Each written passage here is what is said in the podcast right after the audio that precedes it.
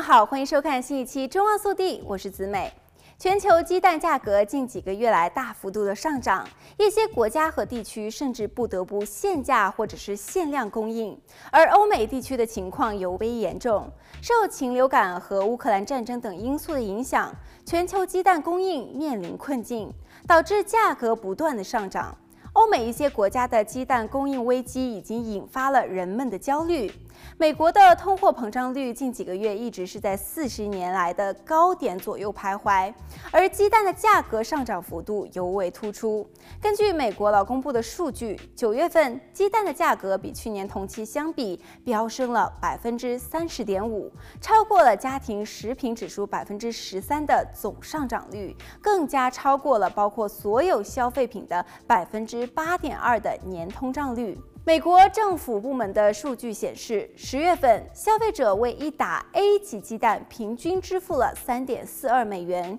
高于一年前的一点八二美元。根据美国食品行业咨询公司高级经济解决方案总裁的预测，鸡蛋价格的上涨很可能会持续到二零二三年的第一季度。与此同时，欧洲也在经受鸡蛋供应危机所带来的冲击。英国的一些超市已经开始实施限量供应。在过去的一年当中，英国超市的鸡蛋价格平均上涨了百分之三十五。而近日，由于多家超市出现了鸡蛋短缺，包括英国最大的超市 Tesco 在内的一些超市已经开始限制购买，每名顾客每次只能购买两至三盒鸡蛋。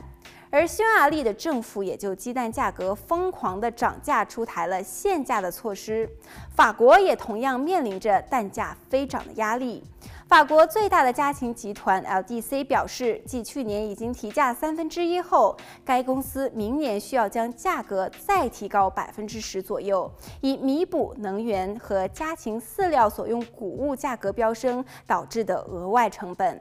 导致鸡蛋价格创纪录飙升的最主要原因是在于今年大规模爆发的禽流感，导致这些地区大量的扑杀蛋鸡，其中美国死亡的蛋鸡约占美国总量的百分之十。这不仅推高了鸡蛋的价格，也加剧了原本已经很棘手的通货膨胀。